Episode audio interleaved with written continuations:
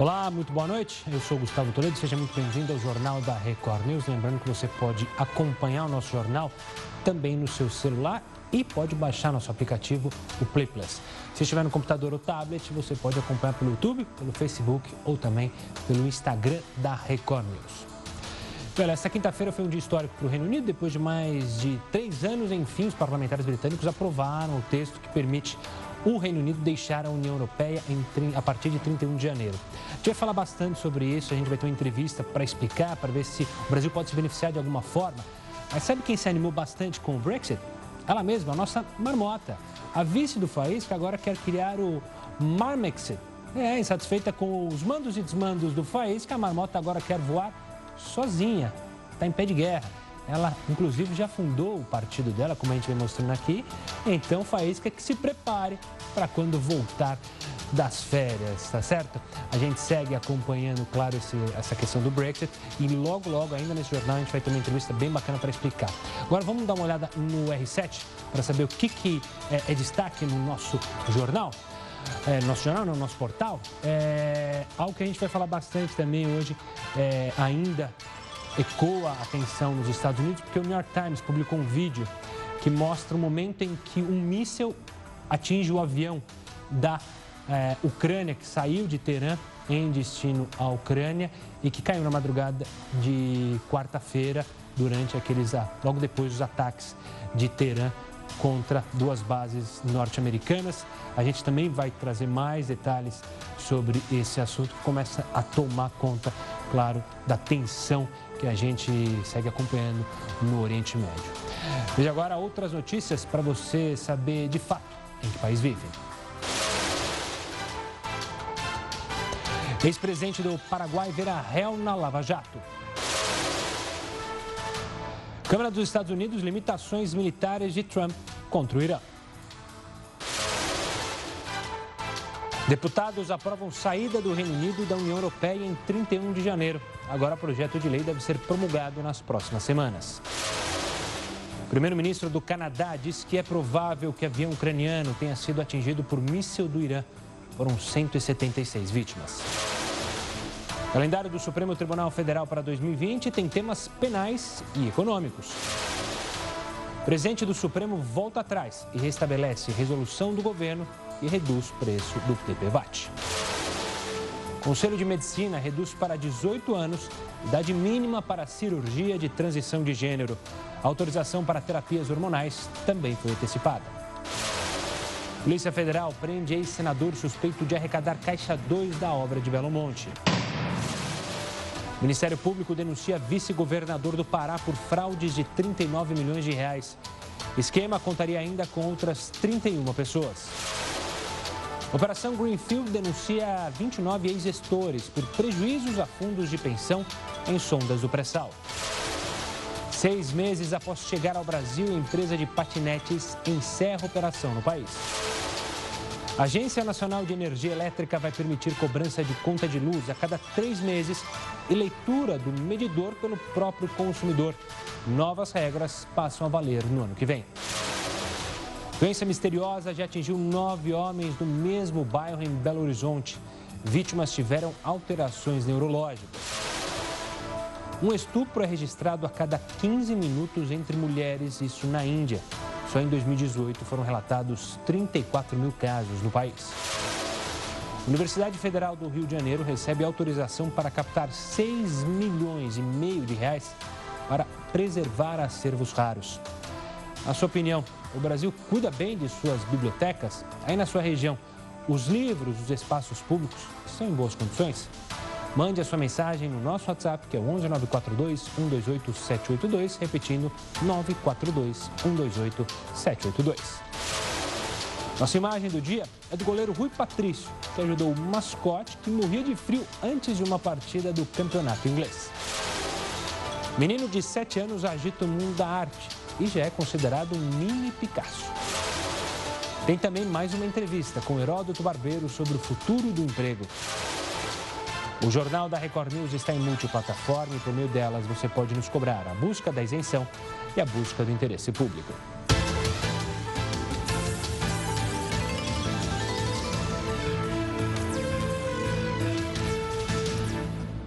E eu, claro, espero os seus comentários sobre o nosso jornal usando a hashtag JRNews nas redes sociais. Assim a gente consegue saber o que você está achando do nosso jornal. Lembrando que eu só estou aqui porque nosso querido professor Heródoto Barbeiro segue de férias. A partir do dia 20, ele está de volta. Mas, como é costume do professor, a gente mostra o nosso mote, o nosso desafio aqui. É, diariamente a gente busca é, em frases de grandes pensadores. Hoje, olha só, britânico, Winston Churchill, primeiro-ministro durante a Segunda Guerra Mundial, homem forte do Reino Unido. É, a frase é: ter sucesso é falhar repetidamente, mas sem perder o entusiasmo. Hoje a gente está dando bastante destaque para o Reino Unido. Bom, vamos continuar falando do cenário internacional. Um vídeo publicado nesta quinta-feira nas redes sociais mostra o momento em que um Boeing ucraniano teria sido atingido por um míssil nos arredores de Teherã, no Irã. A gravação que você vê aí mostra um clarão. A aeronave não explode totalmente e segue no céu por alguns minutos, tentando retornar ao aeroporto na capital iraniana. Autoridades dos Estados Unidos e do Canadá acreditam que o avião foi derrubado por um míssil disparado pelo Irã. As 176 pessoas a bordo morreram. É bom lembrar que o Irã ainda não se pronunciou sobre é, esse vídeo do que o New York Times publicou, mas o que me chama a atenção, e acho que deve imaginar, você também pode chamar a atenção, é o fato de alguém estar filmando exatamente o momento em que o avião supostamente é atingido. Ainda no cenário internacional, o ex-presidente do Uruguai, Horácio Cartes, virou réu na Operação Lava Jato junto com Dario Messer, mais conhecido como o doleiro dos doleiros. A justiça aceitou as denúncias feitas pelo Ministério Público contra os dois e mais 17 alvos da Operação Patron, que nada mais é que um desdobramento da Lava Jato. Entre os acusados estão 11 brasileiros, 7 paraguaios e um uruguaio. Dario Messer é suspeito de movimentar dinheiro de políticos, empresários e criminosos de forma irregular. Jacars teria ajudado Messer a driblar um cerco policial, além de supostamente proteger as atividades da rede criminosa. Voltando para o Brasil, a Universidade Federal do Rio de Janeiro recebeu autorização do Ministério do Turismo para captar 6 milhões e meio de reais via lei de incentivo à cultura. Isso para preservar acervos raros. Fazem parte deste acervo obras do Museu Nacional, por exemplo. A universidade ainda quer instalar sistemas antifurtos e também sistemas de prevenção e combate a incêndios. E a nossa pergunta do dia está relacionada a isso. Na sua opinião, o Brasil cuida bem, por exemplo, de suas bibliotecas? A gente tem cuidado com a nossa cultura? Aí na sua região, os livros, por exemplo, os espaços públicos, estão em boas condições ou ficam dependendo é, de doações, de benfeitorias, de pessoas de bom coração? Mande sua mensagem no nosso WhatsApp, que é 11 942 128 782. Repetindo o telefone aí na tela, 942 128 782. Agora a gente vai para a nossa primeira live nas redes sociais, com a sua participação lá nas redes sociais da Record News. Você pode acompanhar no Facebook, no YouTube, no Instagram. Eu aguardo a sua participação. Em instantes, a gente volta na tela da sua TV.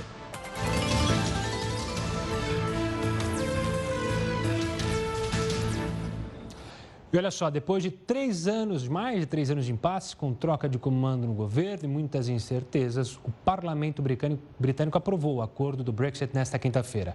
A Câmara dos Comuns adotou o projeto com 330 votos a favor e 231 contra.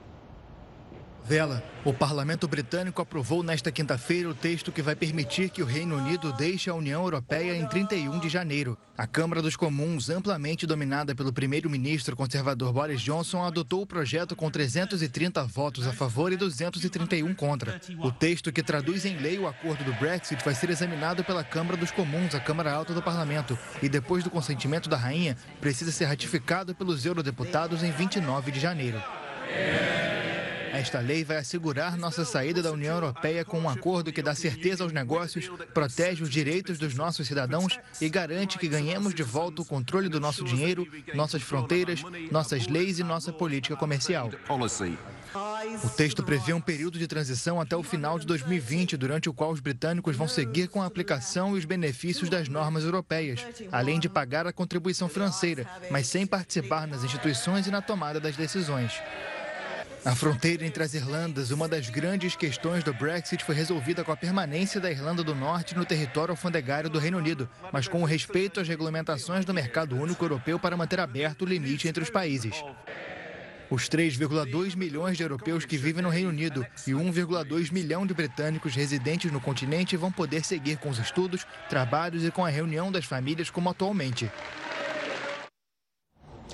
Mas quais são os reflexos da aprovação do Brexit? Qual a mudança que ele provoca na relação do Reino Unido com outros países? E nós aqui, o Brasil, será afetado de alguma forma, positiva ou negativa? Quem vai explicar tudo para a gente é Kai Eno Lehmann, professor de Relações Internacionais da USP. Kai, obrigado pela participação, prazer conversar com você. Kai, desde que teve a eleição que Boris Johnson ganhou de maneira é, triunfante, já se esperava que isso ia acontecer. Mas, de fato, o que, que representa isso agora? Quais são os próximos passos para que o Brexit seja finalmente iniciado, se assim podemos dizer? É, exatamente, é uma iniciação, né? é o início de um processo, é o final do início do processo. Então, é, para ele, politicamente, vai ser muito importante que ele vai poder dizer: eu fui, fui o primeiro-ministro que tirou finalmente o Reino Unido uh, da União Europeia, respeitando o resultado do plebiscito de 2016. Porém, uh, a, as negociações difíceis realmente começam agora, que, é, eh, que são as negociações entre o Reino Unido e os seus demais parceiros comerciais sobre as relações futuras comerciais, eh, políticas, no caso da União Europeia também, ehm, que o, Reino Unido vai ter eh, com eh, todas as grandes economias, a União Europeia, Estados Unidos, Índia, China, Canadá, Nova Zelândia, etc, etc.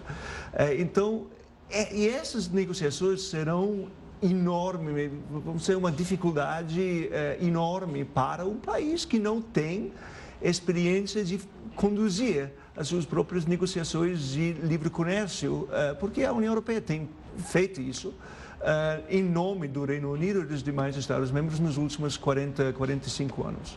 Ou seja, pelo que você me fala, essa saída do Reino Unido, a gente não tem data especificamente, mas ela deve perdurar os reflexos dessa saída por anos e mais anos, até se chegar a alguma negociação com países próximos para estabilizar a situação no país? Sim, é, é, vai, vai demorar muitos anos é, para replicar todas as relações comerciais que o Reino Unido tem atualmente através da sua participação na União Europeia.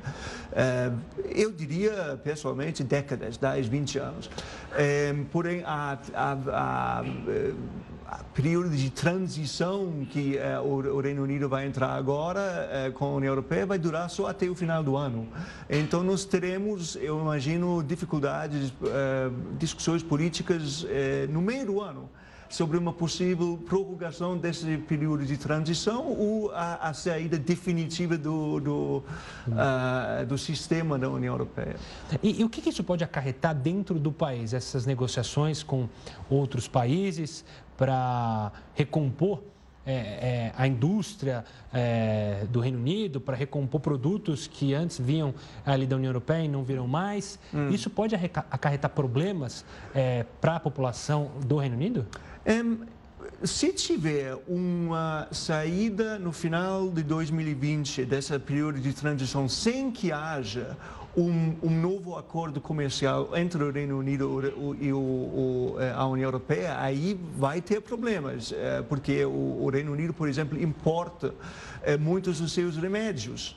Uh, da União Europeia. Então, isso potencialmente pode criar problemas caso não haja um acordo entre as duas partes no final do ano.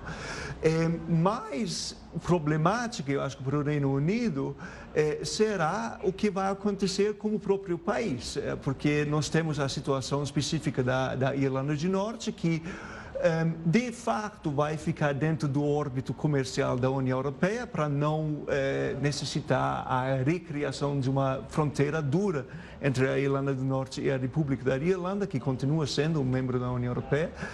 Ehm, e a Escócia, que votou eh, claramente para continuar dentro da União Europeia e que vai ser retirada da União Europeia contra a própria vontade. Isso vai ter reflexos políticos muito fortes ao longo dos próximos anos. Já se fala, eh, já se, já se é, pensa nessa possibilidade da Escócia pedir para sair do Reino Unido. Nas últimas eleições, ela, o partido que representa a Escócia teve um crescimento também importante. Isso pode acontecer isso pode ser uma nova discussão que ocorra no Reino Unido? Sim, o, o, eh, Boris Johnson já falou que eh, ele não vai permitir um outro plebiscito uh, para a independência da Escócia, mas as realidades políticas são que o senhor colocou, uh, o Partido Nacionalista Escocês é muito forte, na Escócia vai ter eleições para o Parlamento escocês em 2021, se não me engano, e se o partido ganhar eh, mais uma vitória expressiva nessas eleições, a,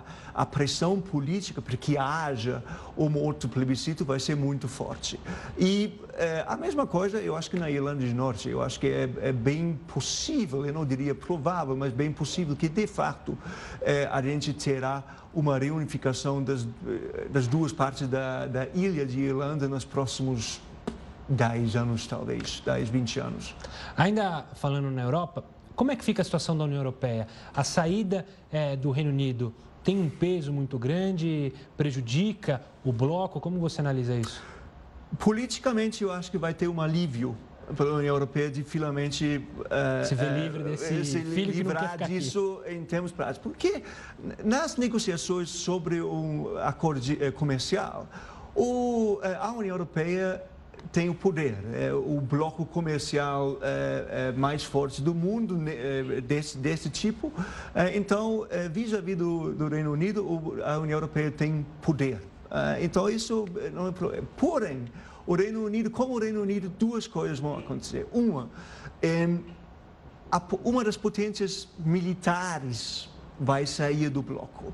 Então, para a União Europeia, em termos práticos, vai ser difícil fazer é, crescer como um ator nas políticas externas com uma possível eh, potência militar. É, o Reino Unido é uma das principais potências do bloco em, termos militares. E o segundo aspecto mais importante que vai gerar mais atrito político é o fato que o Reino Unido é um dos principais contribuintes ao orçamento da União Europeia. E isso vai, depois dessa, eh, desse período de transição, isso vai acabar, é, ou pelo menos acabar em grande parte. Então, vai ter que, ter que, é, vai ter, que ter uma, uma redistribuição desse dinheiro, quem vai pagar, uma, um corte de gastos por parte da União Europeia. E isso vai gerar dificuldades dentro do bloco, sem, sem dúvida, ao longo dos próximos, dos próximos anos. Kai, aproveitando, vamos falar do Brasil, né? Como eles estão saindo de um acordo entre países, possivelmente abre espaço para novos acordos e o Brasil, claro, tem interesse. O Brasil pode se beneficiar é, dessa saída do Reino Unido do bloco europeu? Potencialmente, porém, no momento existe um acordo assinado, embora não ratificado, entre uh, uh, o Mercosul e a União Europeia. Eu não imagino que uh, o Brasil vai querer sair dessa, mas, obviamente, nada impede, depois dessa transição, que o Brasil negocie um, um acordo bilateral, como o, desculpa, o Mercosul negocie um acordo bilateral, como o Reino Unido. Eu imagino que o Reino Unido tenha interesse em fazer uh, algo disso. É, porém, essas coisas demoram, negociações comerciais demoram, então não será uma coisa imediata. Não é algo que vai ser sentido logo nos próximos anos, né? Não. Kai, muito obrigado pelas suas explicações e pela análise do contexto ali lá no Reino Unido com essa saída do Brexit. Até uma próxima, Kai. Muito obrigado, até a próxima. Bom, a gente segue aqui com o jornal da Record News. Falando de outra parte do globo, a guerra comercial entre Estados Unidos e China deve ter uma trégua. Os dois países vão assinar um acordo parcial já na semana que vem. O vice-primeiro-ministro chinês Liu He estará em Washington de 13 a 15 de janeiro para assinar o acordo preliminar que estabelece uma trégua na guerra comercial entre China e Estados Unidos. A informação foi confirmada nesta quinta-feira pelo Ministério Chinês do Comércio. A convite do lado americano, Liu He, membro do Departamento Político do Comitê Central do Partido Comunista da China, vice-premier do Conselho de Estado e líder chinês do amplo diálogo econômico China-Estados Unidos, vai liderar uma delegação delegação a Washington de 13 a 15 de janeiro para assinar o acordo econômico e comercial da fase 1 com os Estados Unidos. Em 31 de dezembro, o presidente americano Donald Trump anunciou que em 15 de janeiro seria assinado na Casa Branca o acordo parcial concluído com a China, após meses de confronto e de aplicações mútuas de aumento das tarifas. Mas até agora, Pequim não havia confirmado a assinatura do acordo. No mesmo dia, Trump anunciou ainda que, em uma data posterior, irá a Pequim para iniciar as discussões sobre a fase 2 do pacto. Desde março de 2018, Estados Unidos e China travam uma dura batalha de aumento das tarifas de importação, que afetou bilhões de dólares de comércio anual. O conflito teve um forte impacto na economia chinesa e desacelerou a economia mundial. E os franceses voltaram às ruas nesta quinta-feira para protestar contra a reforma da Previdência.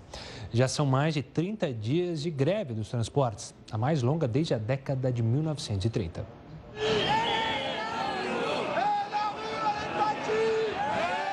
Professores, advogados, médicos e funcionários ferroviários saem às ruas nesta quinta-feira na França para pressionar o presidente Emmanuel Macron a recuar em sua controversa reforma previdenciária. O país enfrenta greves e mobilizações há mais de um mês. Com a promessa de criar um sistema mais justo, Macron quer unificar o sistema de aposentadoria do país, onde coexistem atualmente 42 regimes diferentes. Também pretende aumentar a idade para receber a aposentadoria integral de 62 para 64 anos. Em 5 de dezembro, no primeiro dia da greve nacional contra a reforma, mais de 800 mil pessoas foram às ruas em todo o país em rejeição ao projeto. Essa nova convocação será crucial, já que o apoio à mobilização começou a cair. Segundo uma pesquisa, pouco mais de 60% da população francesa continuam apoiando os manifestantes, cinco pontos a menos do que em meados de dezembro. As negociações entre o governo e os sindicatos estão estagnadas. Na terça-feira, na retomada das discussões após as festas de final de ano, ambas as partes permaneceram firmes em suas posições.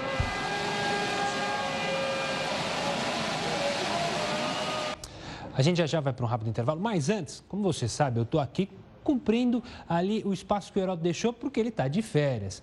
Então, é, no dia 20 ele já volta. Mas eu vou vender meu peixe aqui. Vou aproveitar que o Heródoto não está aqui e falar do Link News. O Link News está com um novo horário, agora é sempre a partir das 6 horas da noite. Eu espero você de segunda a sexta, agora às 6 da noite. Você não pode deixar de acompanhar, tá certo? Vamos agora então para mais uma live nas redes sociais da Record News para você participar, mandar sua mensagem aqui conosco.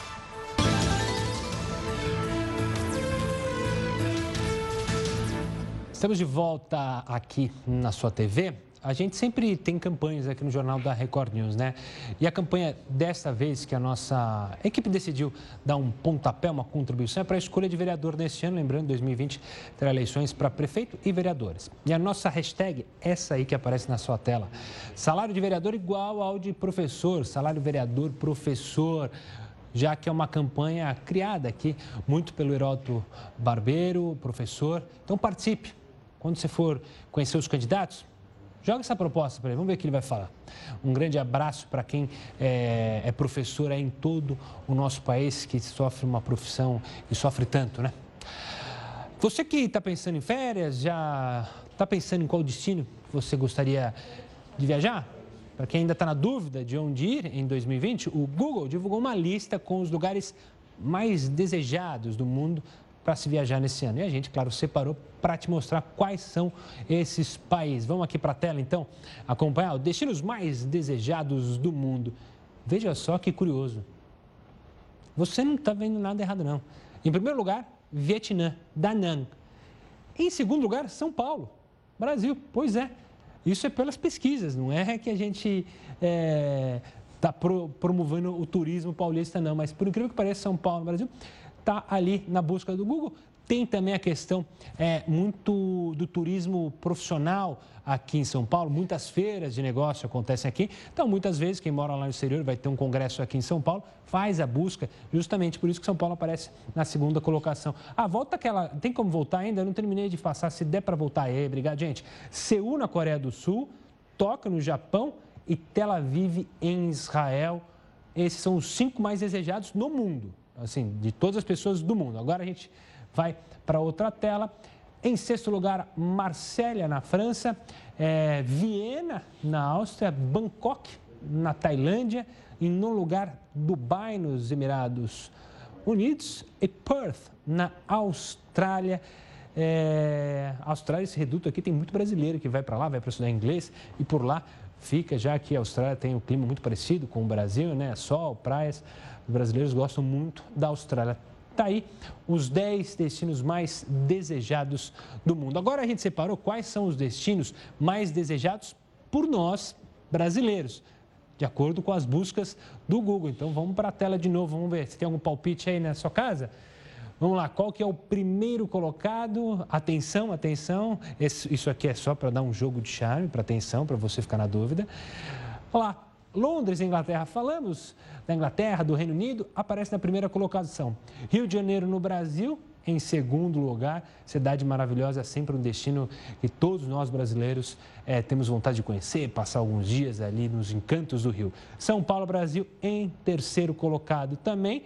A lista ainda tem do Brasil Brasília e Florianópolis, nossa capital federal, e Florianópolis, que é linda demais, está com a ponte é, renovada, tem praias maravilhosas. Tá aí, esses são os cinco primeiros. Vamos para a próxima tela para fechar o top 10.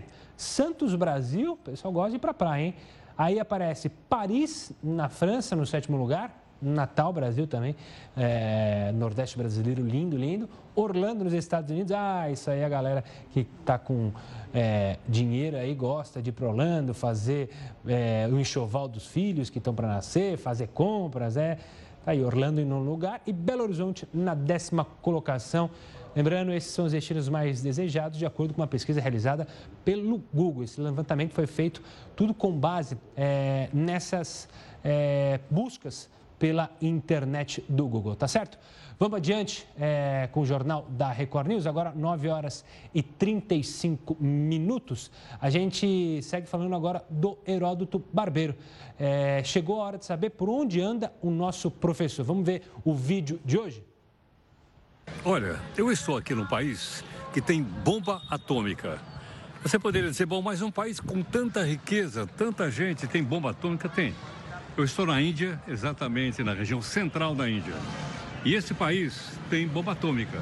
Aliás, o vizinho do norte aqui também tem bomba atômica, é o Paquistão. Portanto, são duas potências nucleares. E, logicamente, o Irã acha que também tem o direito de ter a sua própria bomba atômica.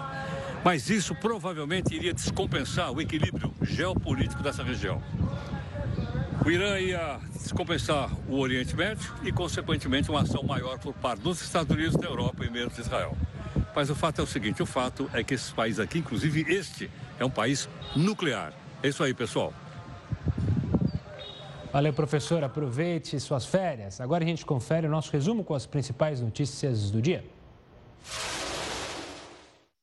Deputados aprovam saída do Reino Unido da União Europeia em 31 de janeiro. Agora, o projeto de lei deve ser promulgado nas próximas semanas. Primeiro-ministro do Canadá disse que é provável que avião ucraniano tenha sido atingido por míssil do Irã. Foram 176 vítimas. O calendário do Supremo Tribunal Federal para 2020 tem temas penais e econômicos. O presidente do Supremo volta atrás e restabelece resolução do governo que reduz preço do DPVAT. Polícia Federal prende ex-senador suspeito de arrecadar caixa 2 da obra de Belo Monte. Ministério Público denuncia vice-governador do Pará por fraudes de 39 milhões de reais. Esquema contaria ainda com outras 31 pessoas. Operação Greenfield denuncia 29 ex-gestores por prejuízos a fundos de pensão em sondas do pré-sal. Seis meses após chegar ao Brasil, a empresa de patinetes encerra operação no país. A Agência Nacional de Energia Elétrica vai permitir cobrança de conta de luz a cada três meses e leitura do medidor pelo próprio consumidor.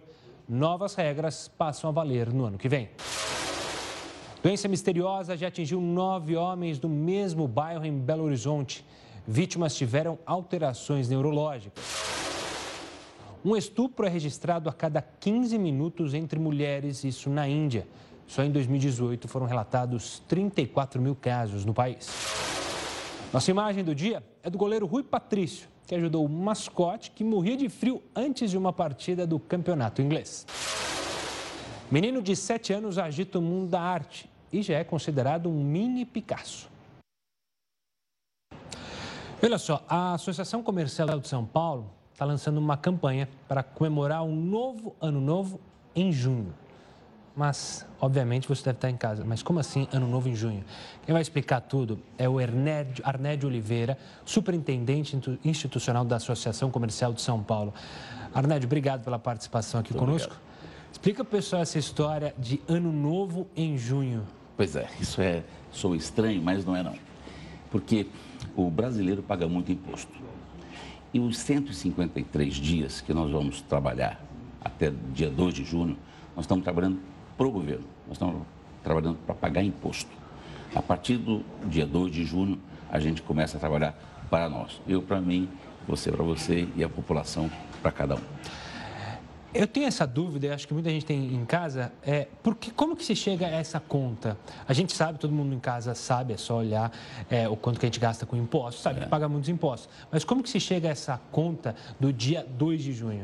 Essa conta é uma conta aproximada de todos os impostos federais, municipais e estaduais que o cidadão paga.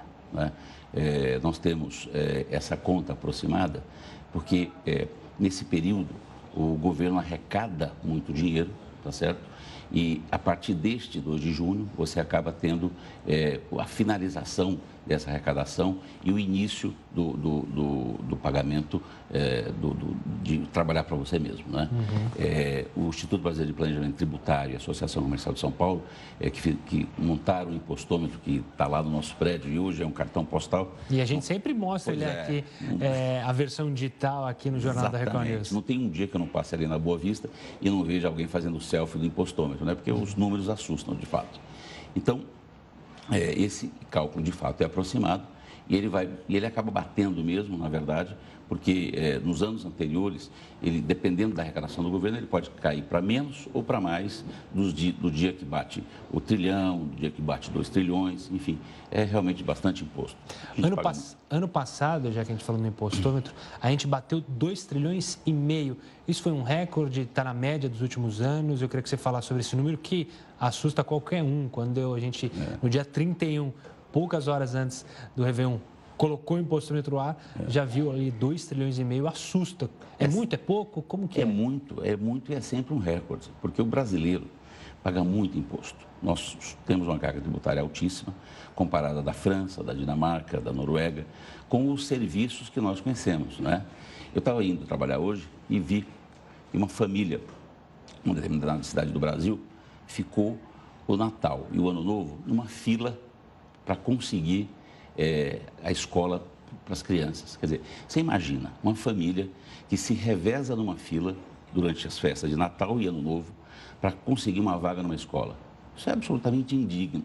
Isso é absolutamente impossível na época de hoje. Então, quer dizer, os nossos serviços são muito ruins, com a carga tributária muito alta, faz com que a gente não perceba o que está acontecendo. Quer dizer, a intenção dessa campanha é mostrar para o consumidor, para todo mundo, que no Brasil paga-se muito imposto e tem um retorno muito ruim. Como você disse, a gente só perde então para países, é, os nórdicos, Noruega, Dinamarca, ou seja, que lá se paga muito imposto, mas o retorno é muito mais proporcional claro, à carga tributária. Né? Exatamente, né? exatamente. Outra questão que eu queria trazer é, como vai funcionar essa campanha? Qual é o objetivo dela, além de, claro, dar visibilidade para esse número altíssimo é, de impostos que a gente paga no Brasil? Pois é, essa campanha ela tem a, a, a intenção de fazer essa, essa, essa discussão é, a nível nacional do que é o imposto que a gente paga e a qualidade dos serviços que a gente recebe, mas mais que isso, é dizer o seguinte: o cidadão não paga só o imposto de renda, o IPVA, o IPTU. Você está pagando imposto quando você é, compra uma água, quando você come um, um, sanduíche, quando você vai a um jantar, enfim. Porque a grande maioria acha o seguinte: não, pagamos imposto de renda, pagamos IPTU, pagamos IPVA, então são esses impostos? Não são, não. Essa carga é muito alta, não é? altíssima. E, por vezes, a gente tem a, necessidade de dizer isso para a população. A campanha vem no sentido de é, esclarecer isso e, mais que esclarecer isso, fazer com que o cidadão se sinta um pagador de imposto. Então, o dia 2 de junho é emblemático e simboliza o dia que o pagador de imposto, eu, você e quem está nos, nos, assistindo nesse momento, é dizer o seguinte: no dia 2 de junho é o dia da libertação que o pagador de imposto tem em relação ao governo. E, Aneto, vocês pretendem levar esse projeto lá para Brasília, é isso mesmo? Para Brasília. A ideia é levar para Brasília. É, é, evidente que o Congresso todo sabe, é, os parlamentares sabem de tudo isso, daí não é uma grande novidade, mas a novidade que nós estamos colocando neste momento é, é simbolizar o dia 2 de junho como o dia que o cidadão tem a liberdade é, de, de, é, de trabalhar não para o governo, e sim para você mesmo. Agora veja, nós não somos contra impostos. Isso é muito importante que seja dito. O imposto serve para a escola, para a segurança, para as estradas, enfim, quer dizer, você usa o imposto para fazer coisas, não é? Então, a associação comercial nunca foi, nunca será contra o imposto. O que nós somos, é, e batemos sempre nisso, é a qualidade dos serviços que vem agregado nesse imposto alto que a gente paga. E Arnédio, como é que faz para quem está interessado aderir a essa campanha é, da associação? Novoanonovo.org. Lá tem uma petição que você pode assinar e também deixar lá o seu recado é, em, em, relação a, a, essa campanha Novo Ano Novo é, que nós estamos é, iniciando agora no começo do ano. Tem hashtag também? Hashtag ano... Vai ter hashtag, hashtag, vai ter encontro regional, vai ter encontro nacional, vão ter vários encontros para discutir isso. É, então, nós vamos fazer um, um, um processo longo é, até o, o, dia 2 de junho de campanha realmente nacional em cima dessa questão. E, Arned, para fechar nesse nosso bate-papo, já que a gente está falando dos impostos, a gente já tem uma perspectiva da associação é, de quando a gente vai atingir é, esses novos recordes, já que você falou que todo ano a gente atinge novos recordes é. é com o impostômetro. É, qual que é a perspectiva para esse ano? Bom, depende do, do, do nível é, do crescimento da economia. Quer dizer, a economia cresce, é, mais impostos é, é, entram no, no, no, no bolo da, das compras que, que, acontecem. Né? Mas eu te digo uma coisa: seguramente, é, se a gente pegar do ano passado, nós vamos continuar batendo recordes. Ou seja, a gente vai estar sempre batendo a casa do trilhão, do, do, do, dos dois trilhões, sempre antes do que aconteceu nos anos anteriores. Isso tem sido uma, uma, uma constante. Só para fechar, lembrando, no passado, 2 trilhões e meio de reais que nós pagamos Exatamente. de impostos federais, estaduais e municipais, certo? Municipais, 36, em média 36% do PIB. Arnédio, obrigado pela conversa, pelo bate-papo. Acho que muita gente está interessada. O pagamento de impostos, como você disse, é algo que a gente não é contra, ninguém é contra, desde que seja revertido claro. na mesma proporção. Um grande abraço e até uma próxima. Eu que agradeço. Muito obrigado. A gente segue agora para um rápido intervalo. Em instantes, a gente volta com mais informação. Continue conosco.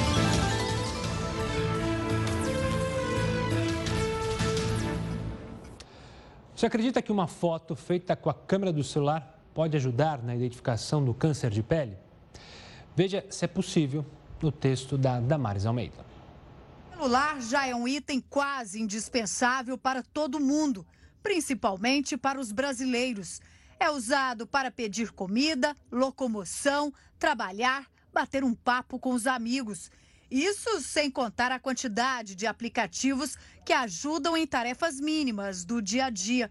Em breve, os aparelhos vão poder ser ainda mais úteis, dessa vez nos consultórios dos dermatologistas. Como é que é, Terezinha?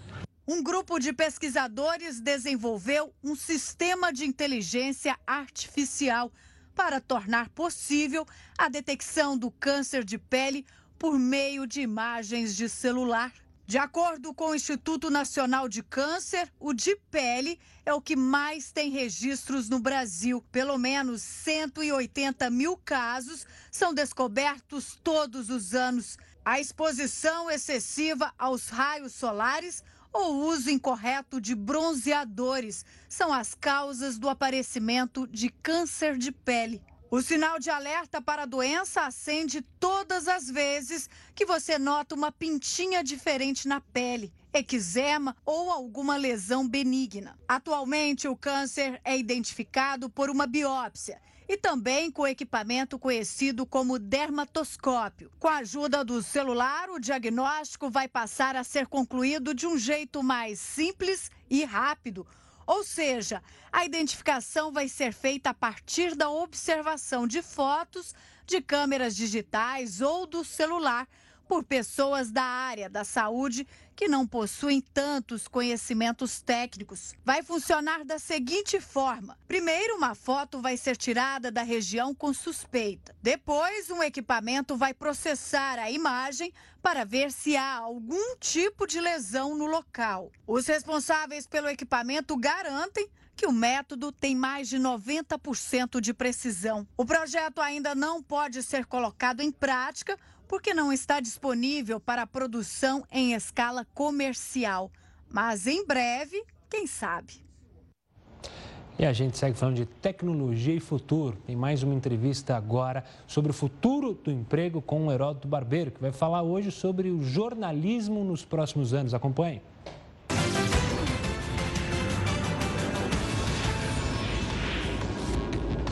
Bom, você tem acompanhado aqui o nosso jornal da Record News, que está em multiplataforma. Haja visto as transformações muito rápidas que estão mexendo com a sociedade como um todo. Todo dia alguém está falando aqui né, de uma mudança importante para a sociedade.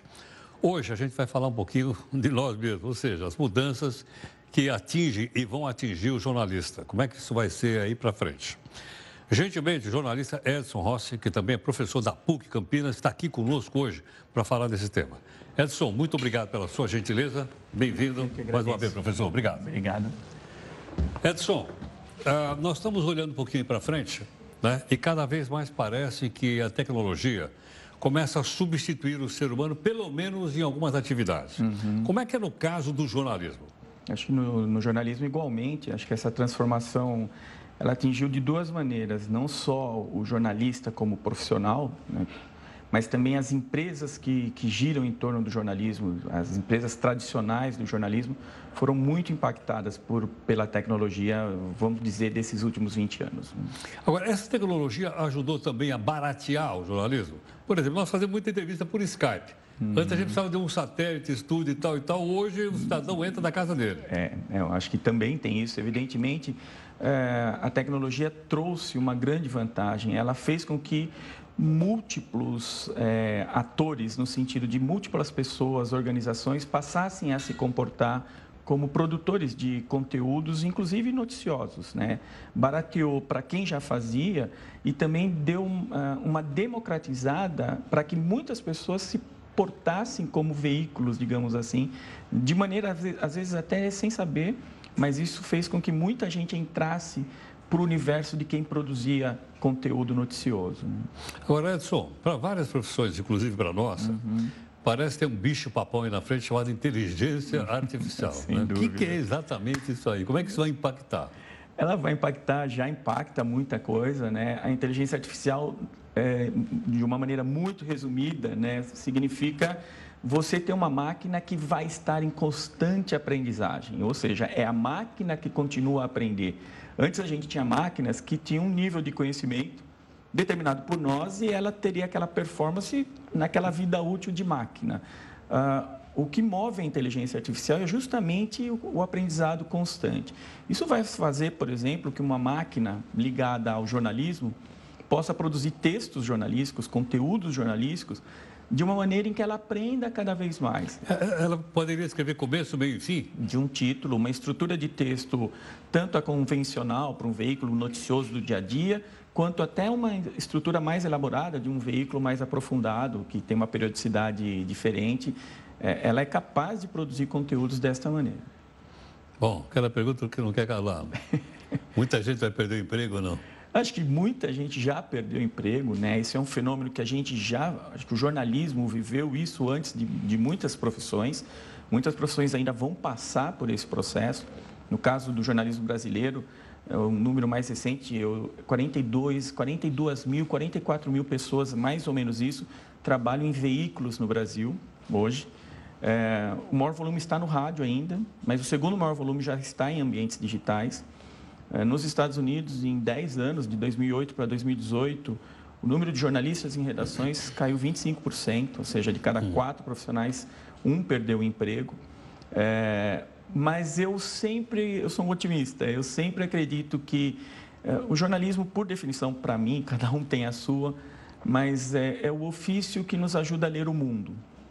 E como o mundo se tornou mais complexo, e, e não vai se tornar menos complexo, a necessidade de ter jornalistas atuando.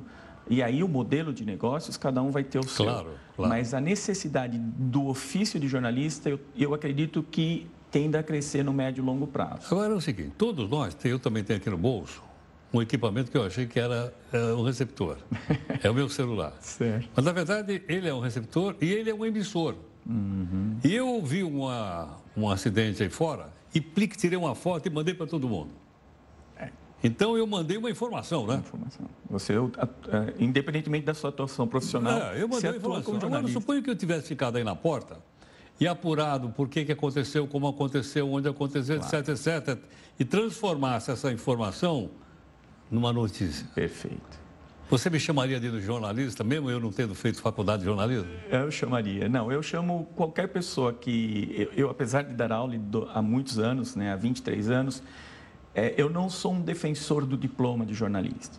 É, eu sou defensor de uma boa formação sólida de jornalismo, né, que pode vir de outras áreas do conhecimento. Né. Eu acho até que é mais rico quando vem.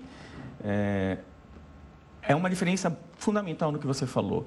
Registrar algo e compartilhar algo não é jornalismo. Se eu só registro um acidente e encaminho aquilo, aquilo é quase nada.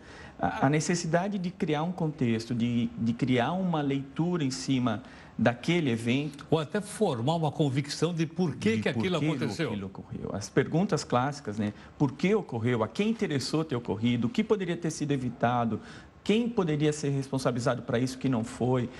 Todas as nuances que permeiam a, a, uma notícia boba, é, isso é deixar, é transformar em jornalismo um, um simples fato. Né? Entendo. Bom, uh, então, como você disse, as redações podem emagrecer, mas não quer dizer necessariamente que o jornalismo emagreça junto. Porque, como você disse, cada vez mais o mundo vai precisar de pessoas fazendo apuração. Agora, me diz uma coisa: nesse mundo conturbado que vem aí pela frente, a chamada notícia falsa, fake, vamos lá. Uhum. Ela tende a aumentar, tende a diminuir? Qual é o papel, a responsabilidade que o jornalista tem desmontar a notícia fake? Vou chamar de fake news? Fake Deveria ser uma fake. Vamos chamar de fake news. Perfeito. Pra, só para usar a expressão que acho que está todo mundo usando mais. É, o jornalismo tem como uma das, das maiores áreas, no meu modo de enxergar, de crescimento, justamente estabelecer a qualidade de um lado para deixar com, o, o, confronto com a fake news mais evidente. É, Existem, evidentemente, pessoas que compartilham, produzem e compartilham fake news de forma hum, deliberada. Ela quer fazer aquilo e sabe que faz dolo. aquilo. Exatamente, é, é o não? dolo, não é só a culpa, né? É tem o dolo, tem, tem o ato intencional por trás daquilo, seja produzindo, seja propagando. Mas, evidentemente, tem uma parcela também razoável de pessoas que está consumindo acreditando que aquilo é verdade. É, esse tipo, este universo de pessoas, eu acredito que esteja buscando e preparando ou se preocupando em consumir notícias de mais qualidade. E é aí que entra este jornalista novo. Provavelmente os modelos e os lugares em que os novos jornalistas vão, vamos trabalhar é, sejam múltiplos e diferentes dos, dos atuais mas eu não acredito que a profissão morra. Muito pelo contrário, eu acho que o vale passa e agora ela volta agora, a subir. quem é que vai remunerar os jornalistas? Se suponha é. que ele não fosse trabalhar para a empresa. Quem é que vai remunerar? Eu estou preocupado com isso não, aí. É, é uma preocupação. Sempre foi importante, né? No, no, século XIX, quando compraram, quando a família que comprou o New York Times, uh, o Ox, lá o primeiro lá que comprou o New York Times, deixou com a família até hoje, ele disse o seguinte: vamos fazer notícia de qualidade. Isso vende, isso dá dinheiro. O dinheiro virá de alguma maneira. Em determinados momentos, os produtos, ah, hoje a gente pode dividir que, historicamente, os grandes veículos viviam de publicidade ou compra de conteúdo, assinantes, em alguns casos, né? É, hoje você já tem modelos diferentes. Para mim, o grande exemplo é o Washington Post um jornal tradicionalíssimo, fez um papel marcante. Tem até uma marcha militar com o nome dele, com você conhece ou não? Deles. Eu não Washington, marcha. É, é. é do John Philip Souza. Não sabia, não sabia. Ah. Mas o Washington Post é um ícone da imprensa americana. Foi comprado em 2013 pelo dono da Amazon, Jeff Bezos. Eu lembro. E o Por Jeff um preço Bezos... ridículo, né? É, 250 milhões de dólares, mas para o que era... Aquilo. E hoje é uma empresa rentável, com mais profissionais e produzindo mais conteúdos. De que maneira? Distribuindo isso de uma maneira melhor. Aí entra a tecnologia e o conhecimento dele de distribuição por meio de tecnologia. Vai ter modelos que vão ser autofinanciados, vai ter modelos em que vai ter um mecenas por trás, mas vai ter modelos em que pessoas vão voltar a pagar para discernir o que é um bom ou mau conteúdo. Eu Edson, acho que os modelos vão multiplicar. A pergunta que eu acho que todo mundo gostaria de fazer para você. O jornal pressa e tinta e papel vai acabar ou não? É, eu acho que esse, esse assim, esse vai virar museu. Eu acho vai até por outras questões. Eu acredito que ele vai, não vai morrer como marca, ele vai ser distribuído pelo celular. É, hoje, mais da metade do consumo de internet já se dá por meio do celular, nem mais por desktop. Isso está mudando muita coisa, inclusive o sentido da imagem. No celular, muitas pessoas consomem na vertical. Isso vai mudar muita coisa, vai mudar a estética, vai fazer com que a notícia possa estar mais fragmentada, porque a gente vai estar em movimento, consumindo. É, eu não acredito que o jornal vá resistir. Eu acho que as marcas do impresso. Como você lembrou agora do Washington Post. Exatamente. Até porque, ecologicamente, é difícil defender você pegar uma árvore, matar, fazer uma maçaroca, pôr uma tinta em cima claro. e distribuir isso. É um custo muito elevado para a sociedade. Aquele conteúdo pode estar disponível de outra forma, em outra plataforma, sem precisar ser papel. Eu lamento, eu nasci no papel, sou do papel, mas eu acho que isso é inevitável. Edson, muito obrigado pela gentileza. Eu é que agradeço. Muito obrigado. convite. Muito obrigado. Um prazer. Bom, nessa nossa série aqui, nós estamos tratando um pouco do, do, do futuro do emprego, da profissão, das mudanças da tecnologia. Hoje nós estamos aqui para falar um pouquinho a respeito, então, do jornalismo. Temos falar de, vamos falar de várias, são dez no total. E quem está conosco aqui, gentilmente, o professor Edson Rossi, que é professor da PUC Campina. Tudo bem? Esperamos que você goste da série O. Reproduza aí nas suas redes sociais. Obrigado.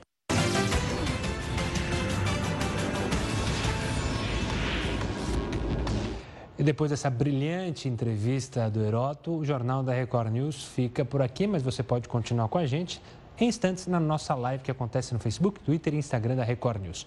Nosso encerramento de hoje é com o vídeo de um homem que saiu surfando pela cidade de Petrópolis, na região serrana do Rio, mas uma série de alagamentos. Essa brincadeira perigosa viralizou na internet. Brasil!